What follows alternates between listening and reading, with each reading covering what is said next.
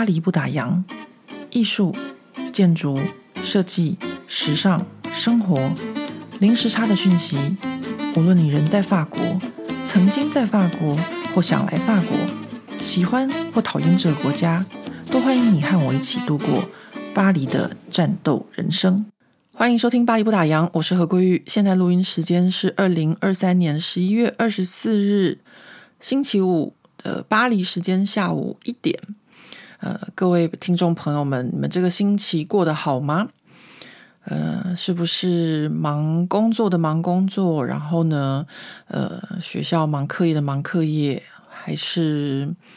过了一个很轻松的一星期呢？我的这个星期大概就是在工作中，还有家庭，还有自己的身体，就是在健身，不在健身就是在健身房啊，反正大概上。我的生活大概就是就是这样子吧，那主要就是工作的部分，唉，就是最近呢，嗯，那怎么说呢？其实我在台湾的时候就知道，就做一个呃法国某品牌的案子，就是说我回来之后呢，就要偿还我在台湾轻松那几个礼拜的债了，所以呢。呃，就是在这个时候，就是非常的赶工的一个时刻。其实每年到这个呃十一月底、十二月初，都是我们最最最忙的时候。呃，为什么呢？因为马上就要过圣诞节了，然后就像大家的除夕夜一样嘛。那就是过完圣诞节之后，会有新的展览档期要上，或者是呢，会有新的一些。比如说品牌的一些新品啊，就是隔年要发表，所以呢，我们都要在这个假期前就要开始准备，就很像就是我们在那个暑假前的时候会特别忙一样。所以我现在就是回来之后就开始在这个还我那三个礼拜的债。其实我当初也是知道，就是这段时间会很忙，所以我才挑了这个呃九月底十月份的时候回台湾。那没想到呢，竟然是在这种恐怖的情况，因为一个博物馆的案子要完成，然后又突然间，我在台湾的时候就知道这个呃法国品牌的明年的案子，然后呢就突然间杀出来第二个品牌的，也是也是一个法国的 D 开头的品牌啊，他们也是有新的东西要上，所以呢就在这些工作里面这样子夹杀，其实。以我的工作来说，我平常很少在讲，就是我自己工作的部分的原因哦，就是因为我们大部分的工作怎么说呢？就是保密 是我们的职业道德。然后，呃，尤其是跟一些很大的博物馆啊，或者是很大的品牌工作的时候，我们的角色都是微不足道的，就是我们也不过就是做个视觉吧，应该这么讲。就是他们有一个新的东西要出来，然后如何就是让消费者看了以后就觉得哇，真是美呆了，这样，这是我们的工作。就是我以前曾经有一段时间，在我简历上面都会写说，啊，我在这个法国帮这些品牌做了不少，就是就是怎么讲呢，让亚洲人消费的这个。这个工作这样，有时候之前就会想说回台湾跟大家讲分享一下这些法国品牌是怎么操作的啊什么的啊。有一段时间就真的常常就是在台湾有这类型的讲座，但是后来发现呢，成效都不是很大，因为基本上台湾的就是呃怎么讲呢？台湾的一些资本家，不是资本家，或者是一些企业家，他们想要做品牌的态度或方式。和法国这边是差很多的，所以呢，真的是说破嘴都没有用，我就放弃了。反正呢，我就在法国呢，就做好我自己的工作就好了。这个有的时候当然也会觉得说，做这些品牌工作又不能拿来拿出来炫耀，不能拿出来讲，啊，也不会也不值得放在自己的作品集里面，因为真的就是。就像是血汗工厂吧，应该这么讲，就是说在很短的时间之内要做出非常非常高品质的一些东西，那你很多细节要注意，这个跟博物馆的工作是不一样的。但是呢，呃，既不能够讲，又不能放在作品集里，然后呢，又不能抱怨。那这个时候，我还是会继续做，原因是什么呢？就像很多的呃网友啊，或是有些听众朋友会留言啊。就是觉得说，啊，有时候工作是真的是很无聊或什么的，我也会这么觉得，就是大家会觉得说，哎，你的工作这么棒，可以跟那些国际级的品牌工作，你有什么好抱怨的？当然是有所好有有可以抱怨的，而且还不少啊。呃，光是公关公司的小姐很难搞啊，或是某些品牌里面的那种就是对上管理的那种态度啊，或者是嗯呃限制很多啊。越大的品牌，我们在做设计的时候，就是在做创意或做视觉影像的时候，限制就越多。那这些东西都是呃有很多，就是会让你觉得身不由己。其实所有的工作都是会让人觉得身不由己。你在卖的就是你的专业，你在卖的就是你的脑力，或是你的时间。啊，但是呢，我其实这边要跟大家分享是我自己个人的一个一个面对工作的心法，就是的确像我这两个礼拜在燃烧我的肝，呃，好几天都加班加蛮晚的，就是在燃烧我的肝的时候，我其实我心里面都会觉得说，好，把这件事情做完了，做好了，然后我才会有时间去做我想做的事。我想做的事情是什么？我想做的事情，比如说是就是去吃餐厅啊，剪我的 YouTube 影片啊，然后或者是在这边跟他录 Podcast 啊，或者是就是巴黎布达发篇文章啊，或是我要做的啊，我最近在台湾新做一件事情，晚点再跟大家说。今天这集的最后，我再跟大家分享我在台湾做了 就是创业，应该这样讲。呃，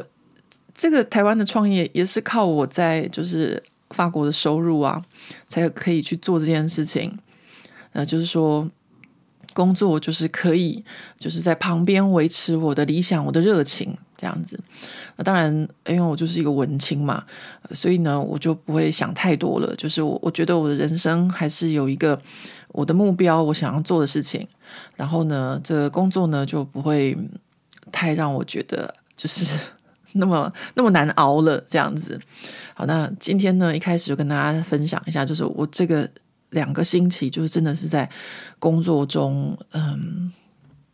真的还算是蛮水深火热的吧。但是呢，就算如此，我就跟大家讲了嘛，虽然我的工作很很，就是不见得会是那么的甜蜜，不见得那么好，就说那么开心，但是呢，旁边支持我，就是可以继续的。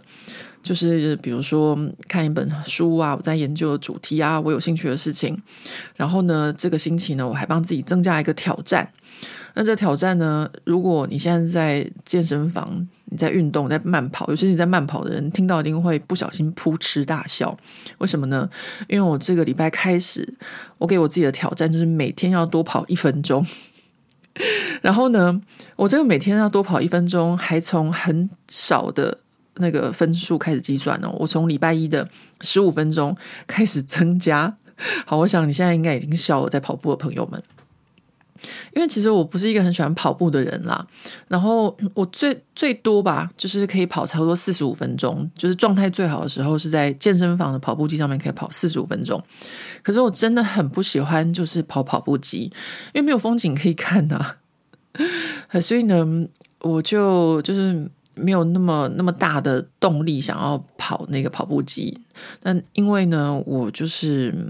就很喜欢给自己就是没事来点挑战的性格，所以我就跟我自己说：“哦，好，反正我就是给我目标定得很低，我从十五分钟开始，我也没有从三十分钟开始，因为我是可以就是轻松跑完三十分钟的。但是呢，就是给自己的偷懒找一个借口，我就说我从十五分钟开始，一天增加一分钟，因为这个件事情一定很容易达到，这个目标一定很容易。”就是完成，所以我就从十五分钟开始，礼拜一十五分钟，礼拜二十六分钟，礼拜三十七分钟，礼拜四十八分钟，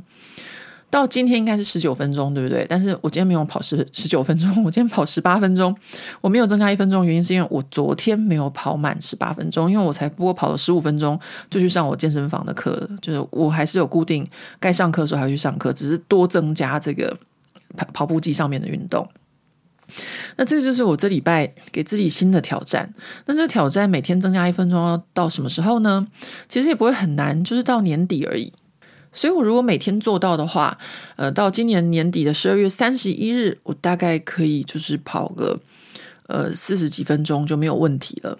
那其实听起来好像很简单，或是呃，如果你是习惯跑步，像我朋友他们有在就是参加三铁比赛的，都常常会鼓励我，不管是骑车的啊，或是跑步的。上礼拜还有一个朋友才好笑，他传了一个那个阿嬷跑那个马拉松的影片给我，我说你这个给我看是要鼓励我吗？这样子，就是阿嬷就是。半跑半走，然后就把这个马拉松完赛了。那因为像我这种不喜欢跑步的人，我一直很想去参加马拉松，去挑战一下。但是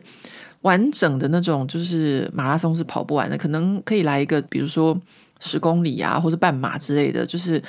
我就是很喜欢没事给自己一个，不管是长期的目标或是短期的目标，让自己有点事情做，然后有一点动力。然后，呃，在某段时间里面会有一个冲劲去做一件事情啊，那就是我这个礼拜给自己新的这个目标。下礼拜我录音的那一天，我会跟大家讲我那天跑几分钟，大概如果没有意外的话，加七就是二十五分钟。其实二十五分钟也不多，但是重点就是在于说每天要去做这件事情。我觉得每天要做这件事情才是更重要的，就像我们骑脚踏车一样。嗯、如果一天。就是突然间骑了很多，骑了八十公里，或是骑了一百二十公里，那可能就是一天。但是如果定了一个目标，从巴黎骑到南法，那就把这件事情做完。我觉得这个是一个，就是我在考验我自己意志力的一个的一个方式。我我承认，真的就是我真的还就是工作那么忙之外，还很爱就是给自己找一点事情做。好，那除了这件事情之外呢，这礼拜还有一件事情要跟大家分享。就是呢，呃，我在就是周末的时候，就上礼拜六，我就跟我另外一半去看我女儿的这个排球比赛。呃，去看她排球比赛呢。呃，那一天是这样子，那天就是巴黎的天气非常的不好，下了一整天的雨，然后又湿又冷，然后到了这个排球比赛球场面呢，却是这个热乎乎的这样子，然后大家都在场边啊喊大喊加油啊，然后还有家长带那种就是看棒球比赛按下去发生很大声那样叭的东西这样子，所以场内是非常非常的热络，然后。我就跟我另外一半两个人，我们就到了这个楼上的这个观众席，但是那看台区的地方没有太多的座位，所以我们两个就站在就是站在旁边看。那我们两个人呢，就是去看我女儿比赛哦。这件事情就是，我觉得大家可以想想看，如果你今天去看比赛，你是会在旁边大喊加油的那一型的人呢，还是就是会在？旁边默默的，就是鼓掌拍手而已，这样子的。那我就想说，好像照理说，身为父母应该是那个，就是会在旁边大喊啊，然后就是声嘶力竭的狂吼那一种。那没想到呢，从我女儿开始打排球以来，我就发现我我好像不是那样子的家长，反倒是那种会很冷静的站在就是。就是球场边看比赛，为什么都说站着呢？因为没有座位，所以他比了一下午，我们就站了一下午，大概三四个小时吧。然后就站在那边看，然后呢，得分的时候呢就鼓掌，然后呢没有得分的时候呢就就反正就是很冷静的看比赛这样子。那一直以来，我跟我另外一半两个人都是这样的态度。然后呢，上礼拜六我们去看比赛的时候呢，我们一到球场，然后。我女儿就来，她就说：“哎，你们为什么都不会就是在那个场边大喊啊，或加油这样子？”然后我们就问她说：“我们可以啊，你要吗？”就是我们就大喊你的名字，说“某某某加油，某某某加油”这样子，你要吗？然后她就想想说：“哦，不要，还是算了。”然后她就跑走了。然后我们就想说。为什么就是我跟我另外一半，我们会在就是场边看自己孩子比赛的时候，感觉上就是按照我女儿的讲法，就是我们有一个距离感。呃，我就很认真在想这件事情哦。当然，我去场边看我女儿比赛这件事情呢，光这件事情就让我想了很多。因为以前我弟也打球嘛，那所以呢，呃，我我父亲年纪比较大，身体又不好，但是我母亲就常常去看他比赛啊，然后帮他加油什么的。那我现在自己身为母亲之后呢，我才意识到说，哇，就是当你的孩子是一个运动员，好，不只是运动员，就算是一个音乐家，是有一个什么这样特殊的这样，你都要去陪伴，然后去去参与这件事情的一个一个，我不能说劳心劳力啊，因为我只是就是在旁边看比赛而已。但是真的有很多家长，就我们那那天我女儿比赛的时候，真的是有很多家长，他们就一群哦，就是不远千里而来，然后在那边加油，在那边吼叫的，真的是有这样子的。那除了我母亲之外，我在台湾有一些朋友，他们也是一样，有的小孩子打篮球，有的踢足球，然后有的是跳绳，有的是什么小提琴，然后什么比赛什么的，就是家长都要跟，然后都要参与，然后不停不停不停的这样子。那所以我我就在想说，我自己跟孩子就是。呃，他参加比赛这件事情，为什么我和我另外一半我没有这个距离感呢？那这样子话说回来，其实是因为我女儿她已经是一个青春期的女孩子了啊，一个叛逆期的小孩了。其实，在这个时期的小孩，我们会觉得说，他会想要有他自己的空间，他会想要有他自己的场子，他自己的世界，而不是一个父母参与过多的世界啊。所以呢。我们如果在场边太过于投入，到底是他在比赛还是我们在比赛？因为我们真的有听到那个有家长在旁边喊啊，比如说吃掉一分钟，没关系，没关系，你们再来，继续努力，这样这样这样这样。我觉得真的是会会是很好的鼓励，没错。可是其实有时候我们会想说，跟孩子之间还是保持一点距离，然后呢，呃，让他们有他们自己的世界，就是让他专注在他自己的世界，或是我我们家长不要在旁边，就是呃，就是加诸太多的，就是我们的情绪或者我们的什么这样子。那事实证明，其实也蛮好的，就是像我们就问我们女儿说：“哦，你要不要我们帮你加油？你要也可以啊，我们也可以。”那是就是他的回复，也就是哦，不用不用，你们这样子，我反倒会觉得就是比赛没办法专心。那后来就发现说，我们这样子保持距离还有另外一个好处，我这边要跟大家分享。这个另外一个好处是什么？另外这个好处呢，就是像他们这种比赛，就是一整个下午总共有六支不同的队伍，然后他们车轮战这样子，所以呢，每一个队伍都要就是比赛呃五场这样子。那你就会遇到不停不停对，就是变换你的对手，你就一直遇到不同的对手。但如果你真的要在场边加油加那么声嘶力竭，那么投入的话，那你再换，就是说你再换到下一组的时候，反正你这些旁边的场边的家长都是会遇到的啊。这个就是会变成是一种敌我的状态。但是当我们变成是一种就是比较冷静，然后保持一点距离的时候。其实就不会有这么多的所谓的敌我状态。比如说有家长在那边喊说啊，吼一戏，吼一戏或怎样的话，那那你等一下就是场下你还是要见面啊，对不对？我们又不是那个就是立法委员那种，就是台上打完了以后才可以去吃饭。就是你的情绪如果太投入的话，你其他就是离开了场外之后，那其实还蛮尴尬的。那为什么会这样子讲呢？就是因为。我跟我另外一半，我们都是保持着一种比较理性在看这个球赛啊，得分就拍手啊，然后呢失失分呢，或是比赛输赢，呃，都是一种就是呃，反正这就是比赛嘛，啊，就是这样子，就是没有太多的情绪投入啊。结果呢，呃，就中场休息的时候就遇到一个妈妈，那妈妈呢就开始就。呃，开始跟我们闲聊。你们大家也知道，就是法国人其实还蛮喜欢这样子，就是要开始互动、开始聊天的这样。然后聊聊，后来我就很客气的跟他讲说：“诶，那你女儿在场上比赛吗？”然后他就跟我说：“他说对啊，就是刚刚跟你们跟你女儿对打的那一队。”然后就说：“哦，你女儿打得很好，他们队今天都一直赢这样子。”然后我我就突然间觉得会有点尴尬，就说好险我刚刚没有在那边一直大吼啊，然后就是表现的很那个，呃，反正我现在发现一件事情，就算是身为家长去看球赛，也必须要有一个在法国啦，就是也需要有一个这种。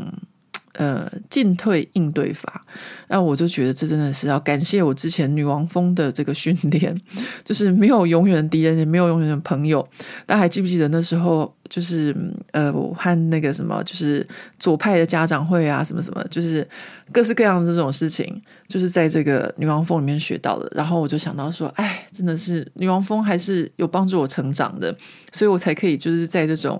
呃，就是女儿在排球场上遇到敌对的这个，不能这时候不是敌对，反正比赛已经结束了嘛。遇到其他队的母亲或者是其他队的家长的时候，还可以这样子从容。但当然，以这个家长的角色去看球，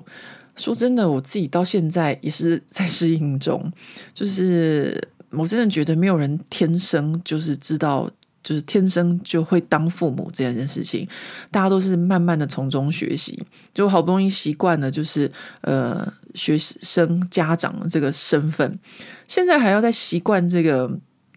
呃球员家长的身份。啊，所以呢，好吧，我今天这样就仅讲二十分钟了，在跑步的朋友，你已经做到我下个礼拜的扣打，我下礼拜的目标。啊，你现在已经跑了二十分钟了，好吧，反正呢。今天我光闲聊就跟大家讲了二十分钟，那我现在就不要再废话多说了。我们再回到我们这个 反犹主义的历史的第三集。好，那在开始之前，还是要再讲一件事情，就是呃有。听众朋友在上一集的这个 pocket 下面留言给我，然后有一位是跟我说，他现在在法国念书，然后呢，他对这种历史类的内容也很有兴趣，然后想要问我有没有什么比较容易、比较好读的历史类的书籍，可以就是呃一边学法文一边学历史。呃，我后来很认真的想一下，因为说真的，像我现在看的这些。这个德法公共电视台 ARTE 的这个纪录片，它都不是给小孩子看，都是给成年人看的。那我自己在看的时候，因为有很多很多的关键字，很多的 keyword，其实还是要去查字典的，就像我上一集跟大家讲的一样。然后很多事情是我们不知道的，所以我还要去谷歌一下。那所以呢，如果你才刚来法国，然后你的这个法语能力还没有特别好的话，我会建议你就是到这个。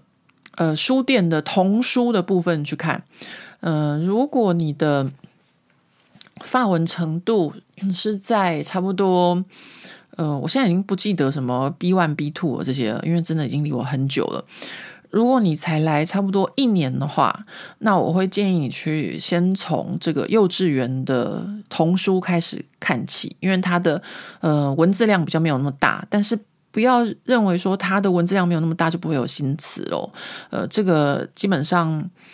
嗯，这个法国的家长都是十年磨一剑，所以都是从很小的时候就开始培养这个小孩子的文化和一些知识的东西。所以基本上从这个幼稚园的书籍里面就有很多的一些文化的东西在喽。所以如果你要把这个底子打得很好的话，真的就从幼稚园开始。那如果你在台湾已经是念法文系了。然后再来法国的话，那肯定就是可以从小学的开始看。因为我这样讲的话，大家可能会觉得说有点太夸张，因为台湾都已经念过完这个大学了，为什么要从小学的这个历史书开始看？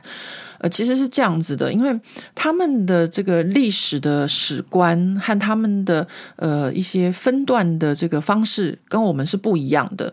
呃，所以呢，我觉得如果要轻松一点的话，真的就是从小学开始看，然后再是国中，像现在到高中的程度，很抱歉。就已经蛮吃力了，为什么呢？因为到了高中的这个历史的课本啊，或什么，其实他们都已经开始在做很多关于论述的部分了。所以，如果你只是想要单纯的吸收和阅读的话，可能就是比较从小学跟国中的部分的一些这个相关的历史书籍可以看。那他们在这个图书馆或是书店里面，其实都划分的还蛮清楚的。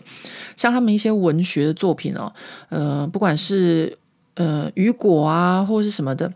这些传统的这些法国的文学作品，他们也有分成，就是原文的，就给大人看的，跟给中学生看的，或是给小学生看的不同的程度，这样子。然后还有就是另外一个听众朋友也有留言，也是一位住在法国的台湾学生，然后很可爱。他说他在台湾的时候就看我的《巴黎不打烊》，然后现在在巴黎念美院。然后呢，他就是前两周才跟他的房东一起看完了这四集的纪录片，没想到我这边就开始更新了这样子。然后我就觉得真的很不错，因为首先要恭喜这位同学。呃，如果你是在巴黎美院的话，这是一所非常非常好的学校。呃，法国就在巴黎吧，主要的三间的公立的艺术学院，一个是巴黎美院，然后还有一个是啊，巴黎美院就是走纯艺术的路线，然后另外一个就是呃工业设计学院，这个是国立工业设计学院，它是走工业纯工业设计的，它是非常非常难考。然后另外就是我以前念的学校，呃，装饰艺术装饰艺术学院，诶，装饰艺术美院。诶，我突然间忘记我们学校中文翻译是什么了。反正这三所都是就是没有那么容易考的学校。那美院的话呢，基本上每年都还是会有台湾的学生。据我所知啦，因为纯艺术的领域哦，其实比较没有那么多的，就是。呃，怎么说呢？以工业设计或者是像我们以前的学校来说，它有一个很高的门槛。那那个门槛呢，就是包含所谓的技术的部分，然后还有就是语言的能力，呃，然后还有就是天赋的部分。那在美院的话呢，就是完全真的就是看天分。那我记得以前我在法东念书的时候，呃，就是我们学校有些人想要考到巴黎的这个学校，那时候我是要考这个装饰艺术学院嘛。啊，我想起来叫装饰艺术学院。那还有其他的同学要考美院的，我就记得我们那学校那个要考就是巴黎美院的那个女生啊，哇，她做那个陶瓷作品真的真的是让我觉得太美了。她的那个陶瓷作品非常非常的薄。那后来他果然也就考上了。呃，其实法国这些不管是美院啊，或是设计学院啊，或是像我们这种装饰艺术学院，就是也是设计类的学院。呃，基本上是非常非常看天分的，所以呢，这位同学，你在这个巴黎美院的话呢，表示你是一个呃，在法国的老师们眼中看起来是一个很有天分的学生哦，恭喜你，呃，非常的不错，非常优秀。好，那我就开始今天的这个呃反犹主义的历史第三集。呃，这第三集呢，它就是从法国大革命之后开始讲了。那这个时间点就在一七九一年到一九四五年之间。那我这边用简单的三句话来帮大家整理一下这一集在讲的内容。三句话是什么呢？第一句话就是，经过了这几个世纪哦，呃，犹太人呢，他们在三大洲就是。欧亚非三洲不停的被大家放逐啊、驱赶啊，然后各式各样的侮辱，然后这这么些事情之后，啊好不容易呢，到了法国大革命了。那法国大革命之后呢的这一段时间，其实呢，在欧洲呃是充满了生机的，到处都充满生机，因为呃那时候就开始就是大家就是想要说，哎，这个社会阶层有所转换，然后尤其是法国人，他们让这个犹太人成为他们公民，然后 but 什么事情都是有 but 的，但是呢，呃这一集里面就要讲就是反犹这件事情。啊，到了这个时期开始，它转换成了一个新的形式。那这个新的形式呢，它就不再是那么宗教性的，而变成一种种族和政治性的一种歧视。然后一开始这个纪录片的时候，纪录片里面呢，就有一位专家学者他就讲了，他说呢，而且呢，在这个时代里面的反犹，通常都在两种情况下。第一个呢，就是在这个国家有危机的时候，就会开始反犹。第二个呢，就是在这个国家或在这个社会开始转变的时候，也就会开始反犹。那这就是这一集第三集的这个反犹主义的历史纪录片里面我们要讲的主题了。在法国大革命之后呢，呃，这个其他的国家呢，也就受到了法国的影响，就开始思考说，要不要把犹太人也纳为他们自己的公民。啊，法国大革命是一七八九年，啊，但是呢，到了一八三二年，呃，加拿大呢就也开始接纳犹太人成为他们自己的公民，然后紧接着之后呢，就开始变成有鄂图曼土耳其、荷兰，然后普鲁士，然后。英国啊，慢慢的就开始接纳这个犹太人成为他们的公民了。我刚刚用的是普鲁士哦，因为那时候还不是德国。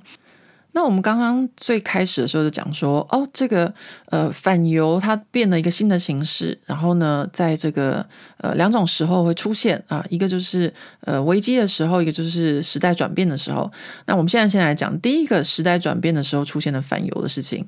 那就是在一八四五年的这个伦敦工业革命的时候。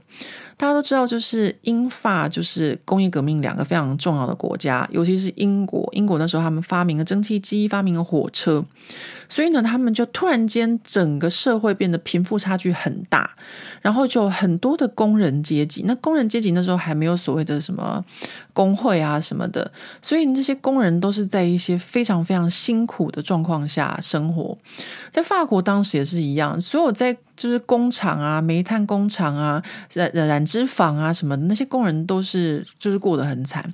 每次讲到这个，我都会想到我以前看的那个漫画，就是《尼罗河女儿》作者画的。呃，另外一系列叫《伯爵千金》，里面就有讲到这个，就是呃，因为工业革命而出现的一些社会现象。哎，所以我就跟大家讲，小孩要看漫画其实没有不好。小时候我都不准就是看漫画，但是其实有些漫画还蛮帮助我对这个世界的一些了解。那所以英国在这个时候呢，就是出现了这个严重的贫富差距，然后呢，工人阶级呢就是过得很辛苦，所以在这种时候哦，就出现了一个现象，就是大家呢就觉得说，都是犹太人在剥削这些劳工，诶，怎么又变成是犹太人在剥削这些劳工呢？这真的是不知道为什么大家会这么想，对不对？好，还记不记得？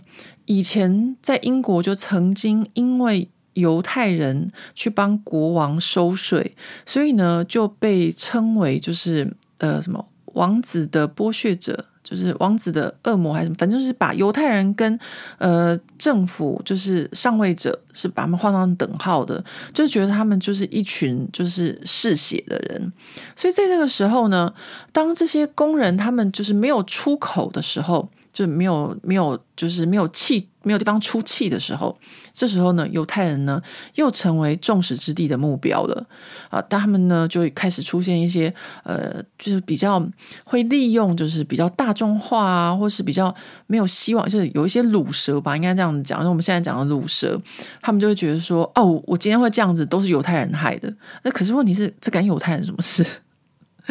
啊，所以呢。这个时候呢，犹太人呢，他们就变成了这个，就是当时所谓我们说就是社会主义者，他们最讨厌的这个资本家，就突然间变成这样子。然后法国那时候甚至还有一个记者，他就写了一篇文章，就说标题哦，就叫做“犹太人是时代的王者”，就是开始说犹太人呢、都是就是寄生在其他人的劳力上的一些这种，就是类似寄生虫这样子啊。反正呢，就是从以前。呃，流传的事情到现在这个时候呢，又被转换成另外一种形式在批评了。那在这一年的时候，就是一八四五年那个时候，大家都知道。犹太人有一个很有名的这个银行家家族，叫做罗斯柴尔德。那罗斯柴尔德家族呢，这个时候呢就开始被妖魔化了。那那时候就出了一个那种就是呃，就是像漫画一样的东西，就把这个罗斯柴尔德家族就写他们好像就是富可敌国啊，然后用钱在操弄这个世界啊，想想要控制就是整个国际。其实到现在都还是讲一样的事情，但是呢，这个新的转变方式呢，是从一八四五年这个时候就开始。所以在这种呃社会，因为这个工业革命而导致的，就突然间有一些工业巨子，然后突然间法国上出现了很多布尔乔亚，就是所谓的就是中产阶级啊，有资本阶级。那这个时候呢，所有的呃低下阶级或是贫穷的一些工人啊、劳劳工，他们就把他们怒气就全部就是转到这个犹太人身上，就犹太人就变成是这个代罪羔羊。那反犹主义这个时候呢，除了就是在这个社会上的这种情况下，还有另外一件事情很值得探讨的，就是他们在科学上呃如何反犹。因为以前都是用宗教在讲嘛，对不对？那经过十八世纪的这个启蒙主义之后呢，呃，到了现在十九世纪了，已经开始大家在讲科学了。那科学上，咱们也要来反犹一下，这样子。所以当时在一八五三年的时候呢，有一个。法国的这个人类学家，他是写一本跟生物学有关的这个书籍。他这本书呢，非常的有名，因为他后来还影响到了纳粹。他这本书的标题，我看一下，他的标题叫做“嗯、呃，人种不平等论啊啊，就是说呢，这个世界呢，就是雅利安人主宰这个世界。他的理论就是这样，就是雅利安人是最好最棒的。然后甚至呢，呃，世界上所有的古文明啊，古埃及啊，甚至中国、墨西哥、秘鲁，全部都是雅利安人所建立的。然后他就画一张图啊，把人类要分成几等人啊，最低等的就是黑人，然后呢，最高等的呢就是白人，就是完美的人种。然后呢，那个犹太人呢，就是靠近黑人一样的，就是不不好的这样子。所以到了这个十九世纪中呢，就是用科学的方式来歧视犹太人这样子。而时间到了大概一八五零年的时候呢，呃，在意大利就发生了一件事情。那什么事呢？呃，就是当时的教皇是庇护九世，那这个庇护九世呢，他就是一直不愿意接受犹太人这件事情。啊、那个时候的这个基督教的势力已经没有像以前这么大了，但是呢，这位教皇呢，他还是不太愿意就是改革，不太愿意就是现代化，那就那个时候的现代化。那后来呢，就发生了一件事情，就是在普隆纳这个地方，呃，就有一对犹太人父母的小孩，然后呢，他们的呃家仆，因为他们就是经商嘛，可能就比较忙碌，没有照顾到小孩子，然后他们家那个基督教家仆就把小孩子给受洗了，就是受洗基督教这样子。那这件事情呢，就被知道了之后呢，这个小孩呢就被秘密警察给带走，诶应该不是秘密警察，应该就是警察。那个时候就是警察哦，就把他带走。然后呢，这个教宗庇护九世呢，他就强留这个孩子在他身边啊，他要监视这个孩子。犹太人怎么能够受洗成基督教呢？对不对？然后后来呢，这件事情呢，就引起了就是。波隆纳当地的这个犹太社群，他们就就是引起他们的一个轩然大波，就是大家都想要说啊，教宗把小孩还来啊，你怎么可以强压我们的小孩或什么？那在这个十九世纪中的时候，就已经这样的事情，就是犹太人的小孩被教宗强压走，就是这个是跟宗教有关的。我们刚刚讲的英国是工业革命，是社会现象。好，在。十九世纪跟宗教有关的这件事情，就是这件，就它就是引起了这个国际上的注意。然后呢，最后拿破仑三世和林肯啊，一个美国一个法国的总统啊，呃，那时候拿破仑三世应该是称帝，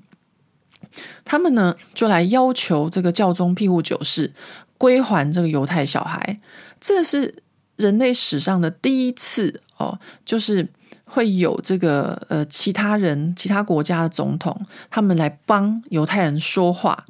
然后同时，这件事情也反映了，就是在之前我们上一集听到了很多基督教怎么样怎么样，就是呃，就是限制犹太人啊，就是教皇他们如何限制犹太人这件事情。好，到了这个时候就开始不可能了啊，因为呢，教宗呢，他没有办法再把这小孩强留在他身边，也就是教皇呢，已经没有权利了。那这件事情的影响是什么？这件事情的影响就是后来这些犹太人呢，他们就成立了一个以色列保护联盟啊。那这个联盟成立之后呢，他们呢就跟欧洲的呃一些国家，他们都签了一个欧洲条约，就说呢，这些基督徒不可以。啊，在逼迫或者迫害这些犹太人呢，就是已经在宗教上面哦，已经脱离了这件反犹这件事情。那后来呢，在一八七零年的时候，意大利呢，他们也将这个呃犹太人纳入成为他们的公民。那意大利那时候会把这犹太人收编成他们的公民，有。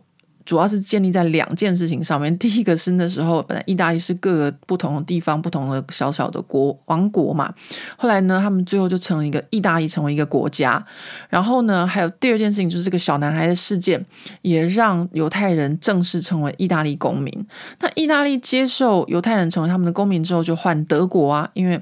后来也就出现了整个德意志嘛，就变成一个国家。然后后来慢慢的，整个西欧就全部都接受这个呃犹太人成为他们的就是公民了。但是呢，犹太人成为他们的公民，却反而让这些就是欧洲国家的人感到害怕。为什么？因为他们变成公民之后，我们就不知道谁是犹太人啦、大家还不记记不记得，在上一集没有讲到，在十二十三世纪的时候，因为犹太人都跟大家长一样，穿一样的衣服，讲一样的话，不知道谁是犹太人，那怎么办？就帮他们画一个尖鼻子，然后把他们的形象自己想象出来。这个时候呢，因为科学的存在，科学越来越重要，所以呢，他们就决定用科学的方式来辨识犹太人。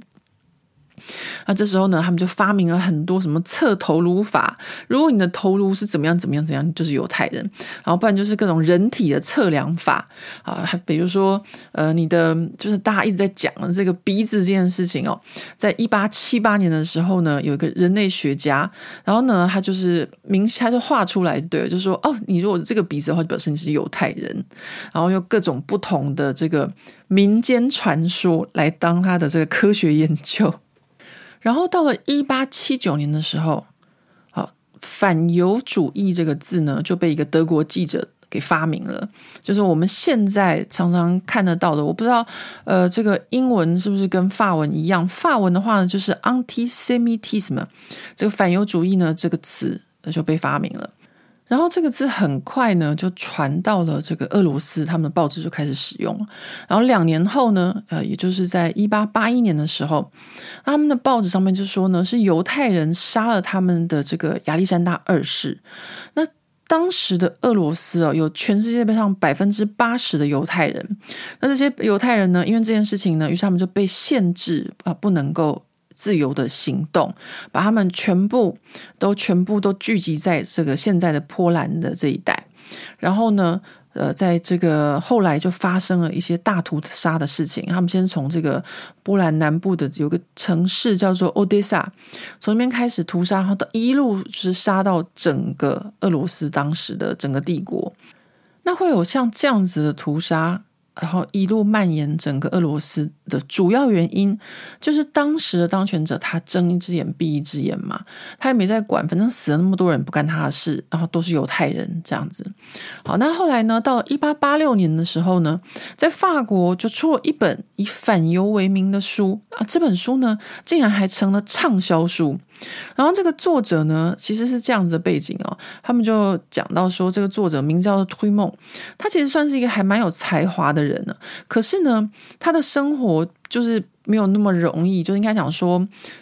嗯，他还蛮想成功的，但是并没有很成功他的事业啊。所以呢，他就有一点，就是你看，又是一个卤蛇，所以他就开始反犹。那其实呢，如果好好写文章的话，其实是会不错的。那法国其实后来也出了蛮多这样子的反犹的作家，其中最有名的还有 Céline。那大家都知道，十九世纪其实就是法国的这个文学非常非常的呃重要的一个黄金时期。那在这个时候呢，他们就出现了不少的反犹的词汇。其中有一个字叫做 comp comp 的意思就有点像是嗯去露营、去扎营的意思哦，它是一个动词。那这个字呢，呃，前阵子在这个以巴战争刚开始就是发生没多久的时候，在法国政坛就出了一个丑闻呢，就是。法国极左派的这个领袖梅隆兄，他就指了一位，就是有一位法国的也是犹太人的政客，在呃知道这个呃以色列呢被这个哈马斯屠杀了之后呢，他就马上飞过去呃以色列。那这个极左派的政客梅隆兄就说：“哦，这个人他去以色列，他去 camper，他就用了这个动词。”这个词基本上就是一个反犹主义的词，你如果用在别人身上可能还好，但是呢，你用在犹太人身上就是。表现说你就是一个反犹的人，就是他们就是说，因为犹太人都到处迁徙嘛，所以他们就说这个到哪边扎营到哪边扎营，就会用这种方式来羞辱犹太人。所以呢，这个词汇呢，就是从十九世纪的法国文学就一直留到现在的。那那时候呢，这个呃，法国不就出了这个反犹主义的书，然后突然就变成畅销书吗？然后甚至在巴黎还有反犹主义的这个这个。叫什么？叫做书店，专门卖这种就是反犹的书。然后他们就觉得说，哦，法国人呢正在失去自我啊啊，都是因为这些犹太人呢啊，怎么可以就是就是这样子？就是法国人都觉得说，哦，我的文化很重要啊什么的这样。好，然后呢，呃，在这个纪录片里面就有专家学者他讲一句话，我觉得这句话真的还蛮重要。他说：“他说这些人，他们与其哦去找出原因，为什么法国人会失去自我，但是呢，他们都不去这么做，他们干脆用最简单的方法，就是直接把错。”啊，放在这怪在犹太人身上，其实很多时候都是这样子啊。我记得我上一集有时候讲过嘛，我们总是不会找出自己错的原因或自己的问题点在哪边。最简单的就是找谁错这样子。我还记得我举例就是，我如果出门忘了带东西或什么话，就会怪我另外一半，因为这个就是反正每个人都要找一个出口嘛，都要找一个这个出气筒，对不对？大致上就是这样子。那到了一八九四年的时候，法国就发生了一件历史上非常重要的一件事情，那就是呃犹太军官泰菲斯的事件。当时呢，他们就怀疑说这个 Dreyfus 呢是叛国者，反正就是有一份这个法国的情报呢就不小心被流通到德国那边，那就是在普法战争结束之后没有多久。那那时候大家马上就苗头就指向这个 Dreyfus。那为什么是他呢？因为他是犹太人，就这样子原因。呃，因为你是犹太人，犹太人就是会，就是会怎么讲？呃，反叛，就是会，就是就是间谍，反正就是犹太人。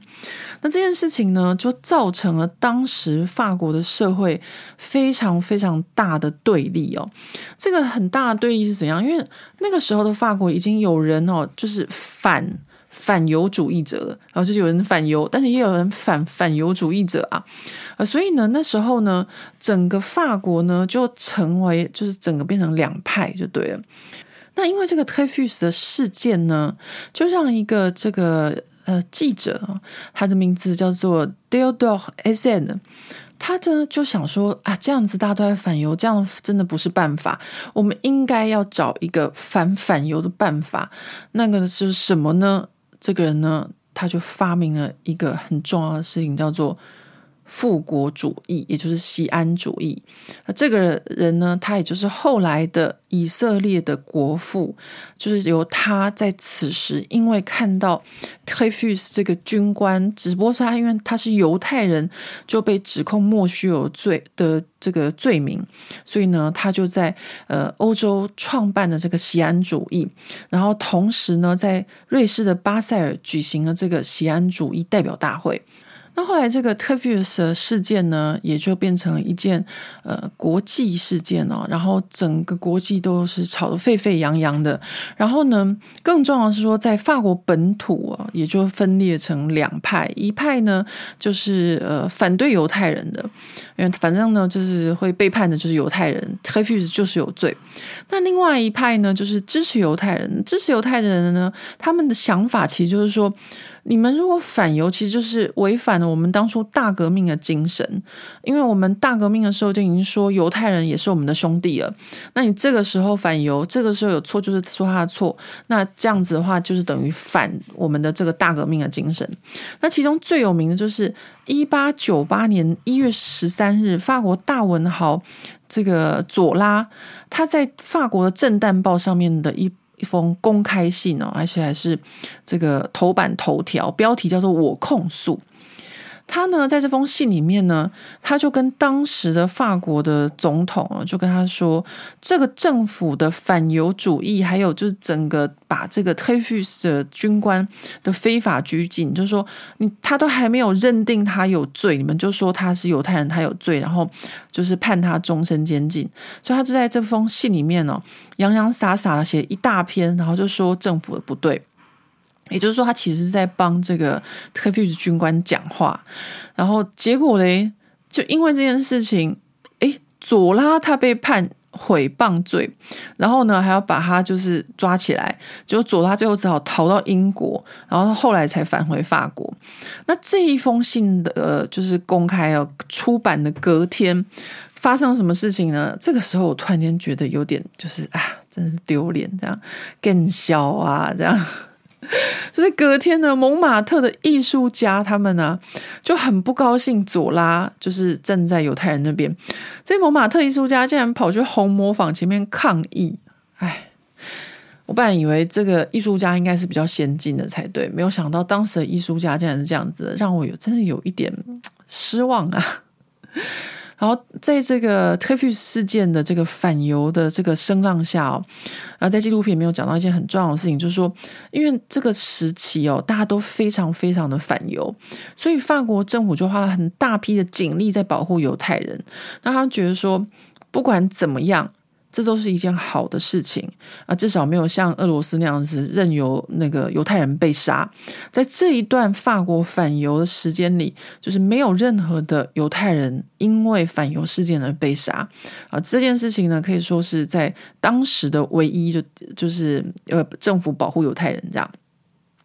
那后来呢？事实上，到了一九零六年的时候呢，呃，这个法院是判定特 fy 斯就是没有罪的，所以这件事情在法国历史上这边非常非常的重要。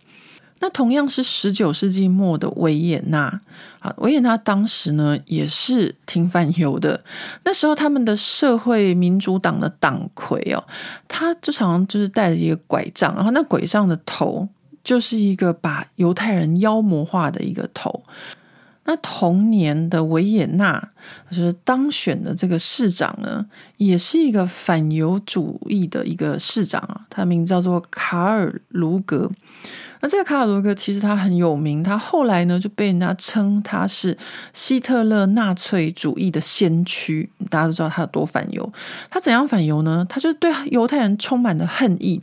但当时的这个。奥地利维也纳其实他们已经在发展这个民主的政治的一个阶段哦。可是呢，在他们发展民主政治的这件事情呢，这个过程中呢，当时是没有女人的，然后没有女人之外呢，也没有犹太人的。那维也纳当时呢，就是整体就在这样子的一个反犹的氛围下面。那在这个氛围下面呢，有一个年轻人，我想大家应该有猜到这个人是谁吧？这个人呢，就是后来的希特勒。希特勒呢，他曾经想要报考维也纳美院，但是考了两次都考不上，是一个嗯没有天分的。这个艺术家，好，所以呢，刚刚我们有讲了嘛，就是有些鲁蛇在自己就是不成功的时候，他就会怪罪别人，那时候要怪罪谁？就怪罪犹太人。那我们现在把场景拉回俄罗斯，我们刚刚不是讲到说，俄罗斯他们就是因为怀疑是呃这个犹太人杀了他们的这个亚历山大二世，所以就开始把这个整个犹太的社群全部都聚集在波兰跟这个乌克兰这一带嘛，啊，后来又从这个欧德萨开始屠杀犹太人。我刚刚可能讲错了，欧德萨是乌克兰的南部的一个城市。哦，为什么会讲到这个城市？我突然间想到，就是我有一个犹太朋友，他们家当初就是从欧德萨这个地方开始迁移的，啊、呃，就是因为这个地方曾经有过就是犹太人的屠杀，所以他们就是从这个地方然后辗转，不知道到哪里到哪里又到哪里这样子，然后最后才到就是以色列。然后呢，呃。俄罗斯呢，在经过就是呃，这个是十十九世纪的事情，但是呢，俄罗斯到了这个二十世纪初的第一场犹太人屠杀，又是在俄罗斯。那这一次是什么事情呢？这一次是在一九零三年的时候，他们就说呢，有一个基督徒的小孩死于犹太人的手下，然后呢，又开始说犹太人鲜血献祭，然后又开始说，就是以前我们所有知道的那一些就对了。啊，所以呢，犹太人呢就又被屠杀了。那这个时候的这个犹太人被屠杀这件事情，就变成了一个国际事件。那这个国际事件呢，就让一个犹太诗人非常有名，叫做比亚利克，他就用希伯来文写了一首诗。那诗里面他就写说，他说，呃，就写给犹太人的，就说你们要像以前一样这样子活着吗？他说。你们现在就要就是做出一些改变啊！你们快点逃吧！就是跟这些犹太人说，你们快点逃，呃，不要再待在原地这样子被屠杀啊！这样子讲。那我们已经知道说，犹太人在这么呃。几千年来，就是在这个欧亚非三地，他们就是一直被赶啊，然后被杀啊、被抢啊什么的，他们都没有还手，他们也没有做什么改变，他们就是当不准他们在这边的时候，把驱逐他们的时候，他们就走，然后从这边跑到那边，从那边跑到这边啊，就是因为这样才会有那个发文字，我们刚刚讲那个字康康佩嘛，就是到处扎营这个字出现。那为什么他们都没有想到说要做些改变？他们要做一些什么呢？那这个时候，呃，这个犹太诗人的这个希伯来诗，他就唤醒了很多成千上万的犹太人，他们突然间真的就觉醒了，他们想说。哦，我们真的要逃，我们不要再待在这个地方了，不要再就是在这个欧洲这边，呃，一直像过街老鼠一样人人喊打。于是呢，这个时候就有几十万的犹太人，他们逃离了俄罗斯。大部分的犹太人跑去哪里呢？他们跑到了法国，跑到了英国，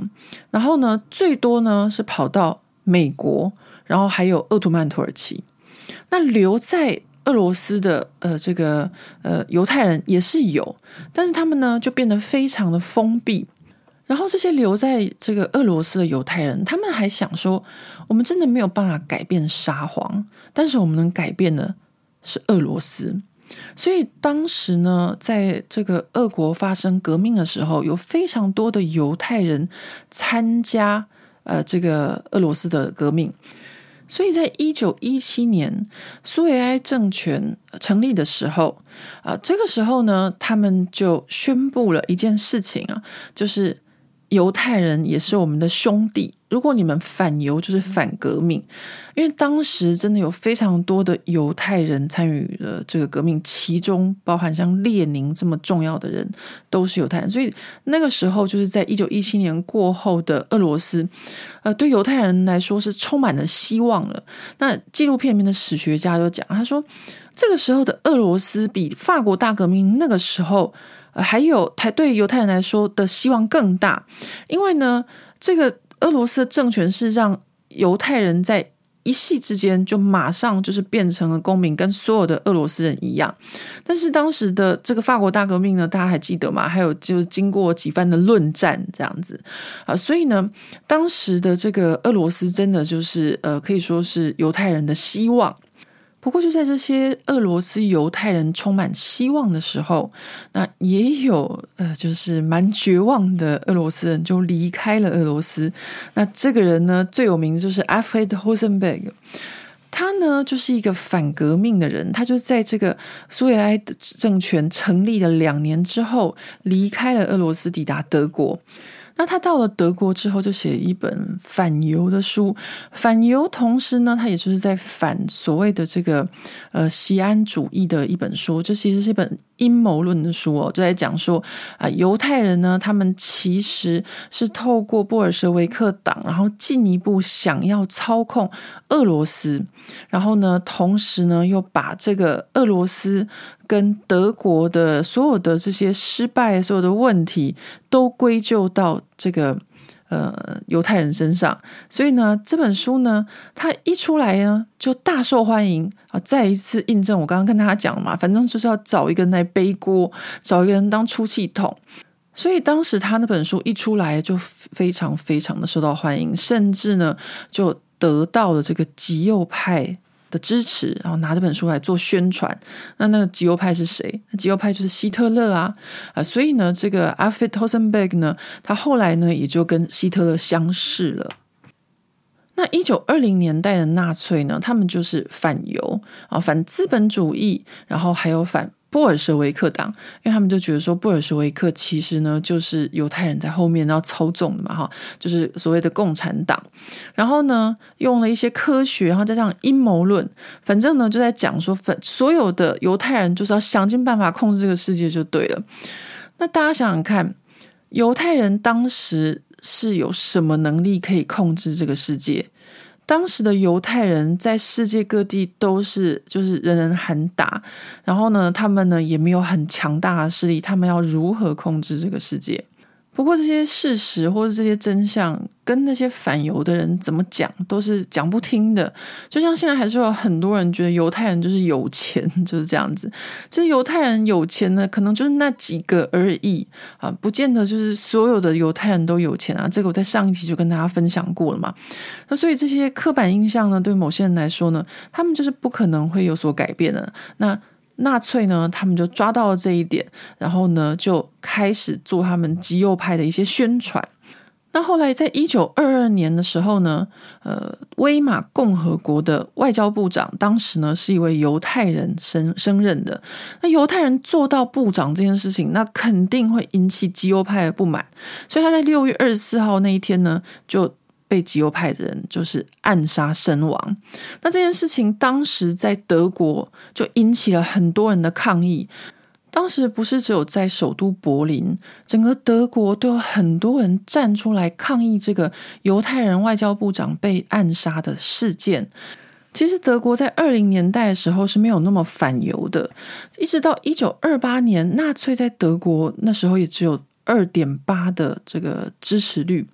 但是呢，到了一九三三年一月三十日，希特勒他拿到政权之后，这一切事情就开始不一样了。呃，那时候呢，德国的很重要哲学家班雅明就离开了柏林。爱因斯坦也离开了，好，这个时候呢，大家就开始就是有点心灰意冷了。为什么呢？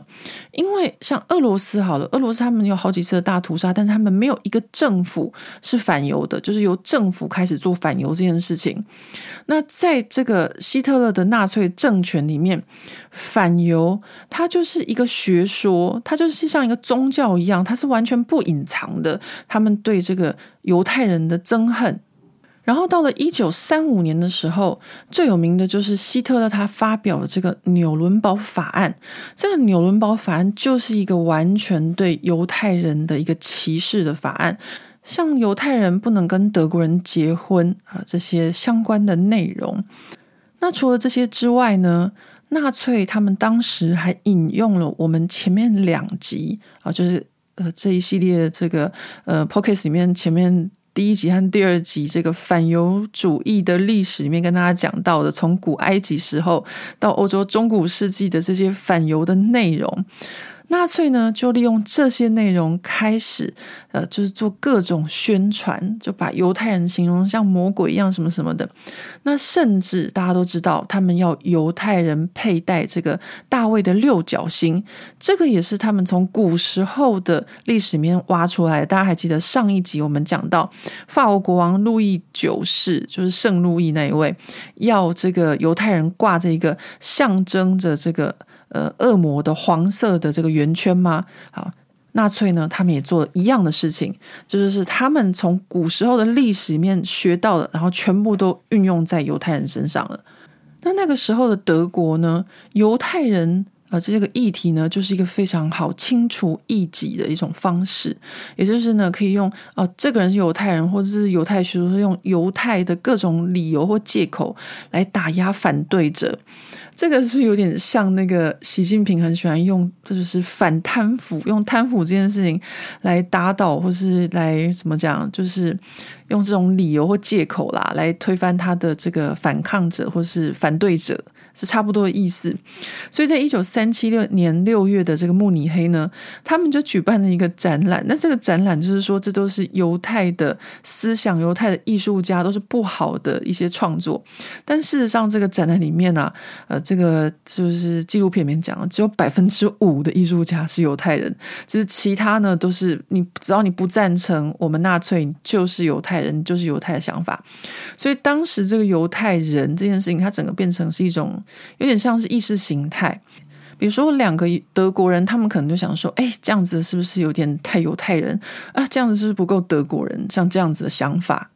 然后到了一九三八年的时候啊，这个时候又开始上演一直以来一样的戏码了。啊，我们就开始打砸抢这些犹太人的住家啊，放火烧啊什么的。然后有三万多个犹太人就开始被送到集中营。这个时候呢，没有任何的，不管是教会啊，或政府机关，或任何人出来，就是帮犹太人讲话，就是任由他们这样子，呃，被烧杀掳掠，然后送到集中营。那在这个纪录片里面呢，就有一个就是专家学者，他就讲一个例子，他就说有七个犹太人就走在这个路上，然后呢，迎面就走过来了两个德国人，然后这七个犹太人就说：“啊，我们赶快换条路走吧。”啊，他们虽然只有两个人，但是不会有人帮我们的啊，所以呢，就是在讲那个时候的犹太人是多么的孤立无援。然后到了一九三八年六月四号的时候，弗洛伊德呃，就是在当局的允许下就离开了维也纳。我弗洛伊德他离开维也纳到英国的时候呢，就有一些呃英国人就请弗洛伊德写一些文章啊或什么的。那弗洛伊德他就写说，他说我们很讨厌的不是跟我们不一样的人，我们讨厌的通常都是跟我们很像的人，因为呢，就像我们在照镜子一样啊、那样子的威胁我们自己。那他们这些人呢，他们威胁我，其实他们就是跟我们一样的啊，这就是弗洛伊德当时他对这个纳粹他们那些的想法哦。然后后来到了一九三八年五月的时候。在德国啊，还剩下二十五万的犹太人，因为那时候呢，能逃的就逃了哦。呃，曾经发生一件事情，就是呢，有一艘载满了犹太人的船，他开到古巴，开到美国，大家都不愿意让这些犹太人下船，最后这艘船又回到欧洲。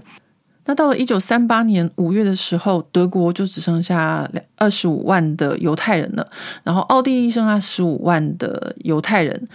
那这四十万的人想离开。啊，那他们的政府呢，也想他们赶快走，但是他们要去哪里呢？呃，其他国家又不愿意收，那怎么办呢？这时候呢，希特勒呢，他就决定让犹太人在这个世界上，在地表上消失。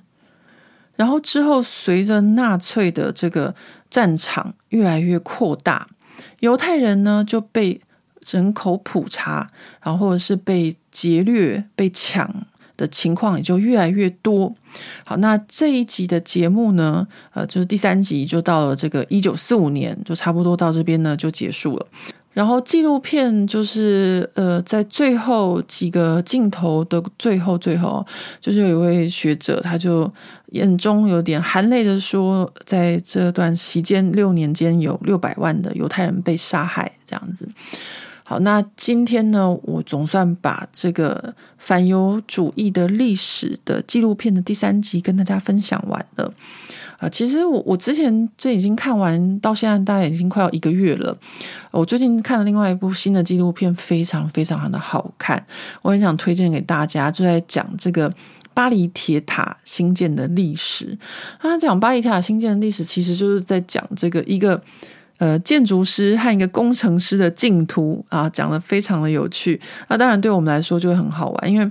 他就会讲说，诶，当时的这个呃，就是呃，建筑师，建筑师原本在法国是属于美院里面的哦，所以呢，就是像艺术家一样的，所以是一个艺术家和一个工程师之间的一个对决。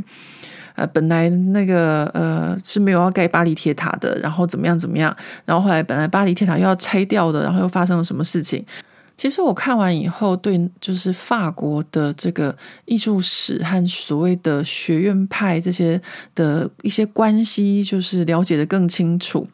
啊但是呢，我不知道要，要跟大家分享，因为这个东西真的太过于细节了。就是说，如果你没有在呃艺术啊、建筑啊，或是工程相关的行业，你可能会听的就是一头雾水。那因为我自己是在这个相关相关领域哦，所以呢，听起来就会觉得啊，原来是这样子啊啊，有的时候会觉得说，哦，原来如此，我以前艺术史都白念了，诸如此类的。好，那我最近除了在就是嗯看的这个纪录片还蛮好看之外呢，我最近的睡前读物我要跟大家分享一下。有一本是呃法国美食史，我常常在看法国美食史，因为看了很多不同作者，那他们会从不同的点切入，都让我觉得很好玩。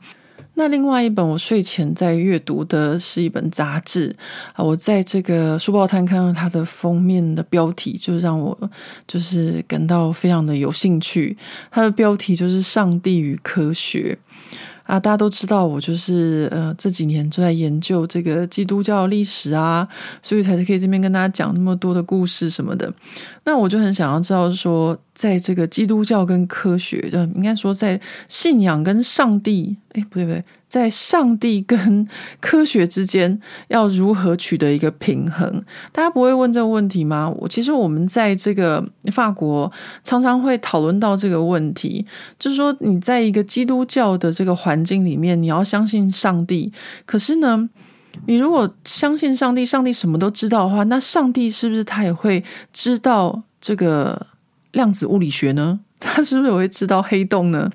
所以，如何在信仰跟科学之间取得一个平衡的历史哦，我没有讲科学部分哦，因为我科学部分我实在是太困难了。但是呢，历史我是可以的。那这本书就这本杂志就很有趣，它就是从这个西元前的一些呃古代的科学家就开始讲说他们的科学研究的过程中，上帝扮演的什么角色啊。我觉得这是我最近在读的还蛮有趣的书。可是睡前读这本书哦，我真的觉得，嗯，其实不太助眠，因为光是那个三位一体啊什么的，跟科学之间的关系，我就一直会在想说，到底是怎么回事？这些科学家还会相信这个世界上有上帝、有神这件事情？那不好意思，我这边要再澄清一下，就是我自己个人是一个无神论者哦。那如果说我的宗教的话，大概就是科学或是嗯历史。所以我都会想说，那这些科学家他们是如何兼顾科学跟他们的信仰的呢？那刚好就看到这本杂志，然后我就很开心的把它买下来了。现在正在阅读中，然后睡前读就觉得很烧脑，到底是怎么一回事？所以我最近读一读这个呃《上帝与科学》，我就会再回去读一下我的这个美食史。美食史比较助眠，看一些食谱啊，看一些就是历史，就会还蛮轻轻松，可以入睡的。那这边最后呢，就要跟大家分享，就是我之前跟他说的，呃，我这一次回台湾的创业，嗯，对，应该叫做创业吧。那我到底做了什么好事呢？好，应该说我这次的创业是什么呢？呃，我这一次回台湾的创业的事情呢，就是成立了一个帮品牌清库存的一个网站。好，那这个帮品牌清库存的网站呢，呃，应该说我有这个想法，其实是去年回台湾的时候就发现了啊，因为我觉得，嗯，我身边的一些朋友啊，他们可能是代理商啊，或什么，他们都有一些库存，那我觉得这些库存放在那边，然后丢掉，真的是非常的可惜。那为什么不把他们拿出来，用很便宜的价格卖掉呢？但是呢，这些就是因为他们都是代理一些国外比较知名的品牌嘛，那他们都会有一定的就是呃。限制啊，比如说那些品牌方可能会盯着他们不能够卖到多便宜，怎样怎样，还不能打折什么什么的，各种不同的严格条件。那我就想办法说服他们，就是说，那你这样子的话，你这些东西最后都是丢掉，都是非常的可惜。呃，真的可以就是把仓库里面的东西拿出来，然后我们用 pop up 的方式，然后用会员制的方式，让喜欢这些品牌的人用最便宜的价钱把他们买回去嘛。啊，反正呢，大家经过一整年的努力吧，真的就是很认真在说服呃一些呃进口品牌的朋友们啊，就是代理商。因为他们真的有太多的形象要顾及了，因为他们做代理商嘛，所以他要打他们品牌的形象啊，要什么什么什么，他们不太可能有些商品，比如说什么下杀几折啊，或者是到花车去卖啊，诸如此类的。那我就跟他们说，呃，我们现在就是用一个网站的方式，然后大家是用会员制的方式，就是你一定要加入会员，你才可以看到这个商品啊。其实这样子的概念在法国早就已经有了，法国有一个很有名的网站叫做 Vente Privée，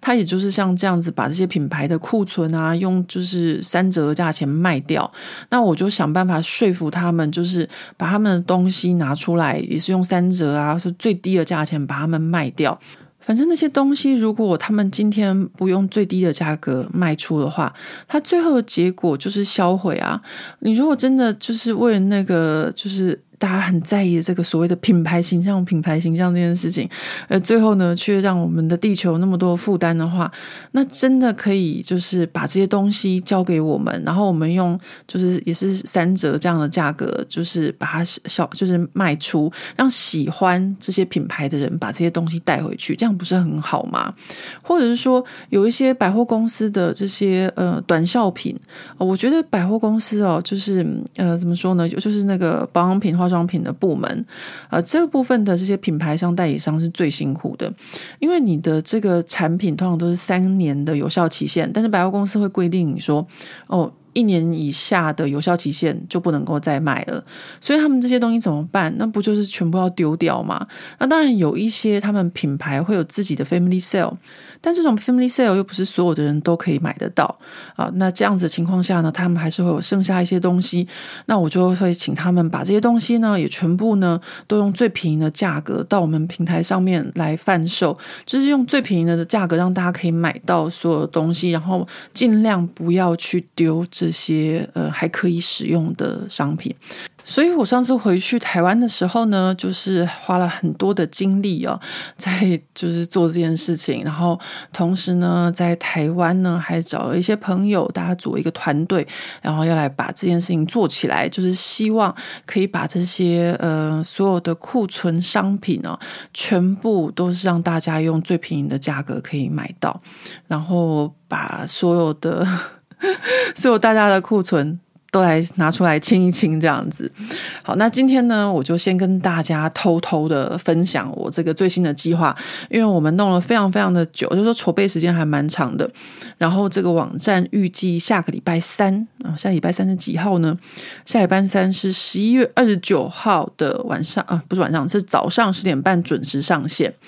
那刚开始就会有一些呃品牌，有生活用品啊，然后还会有包包啊，然后还会有就是一些呃国外品牌的一些东西，然后还会有之后就是会有香水啊，会有一些居家用品啊，或是服装什么，全部都会慢慢的就是呃出现。那当然，如果你自己有代理品牌，然后你希望就是可以我们这边可以帮你清库存的话呢，也可以跟我联络。然后也希望就是巴黎不挡的朋友。们可以把就是之后这个网站跟所有的朋友们分享，因为我们为了要就是让这些呃品牌代理商们他们还可以继续呃有他们的这个品牌形象的这个维持，所以我们都是用会员制和用这个 pop up 的方式，所以基本上呢是需要大家呢就是广为宣传的，但是不能太高调，要只能够低调一点的，呃，就是帮我们这个呃清库存的这个。网站宣传，我现在还不能跟大家讲什么名字，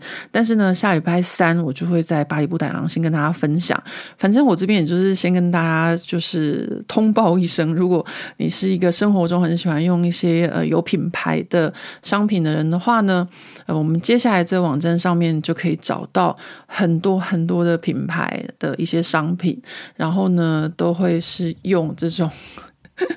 就是三折的价格可以让大家就是把东西带回家。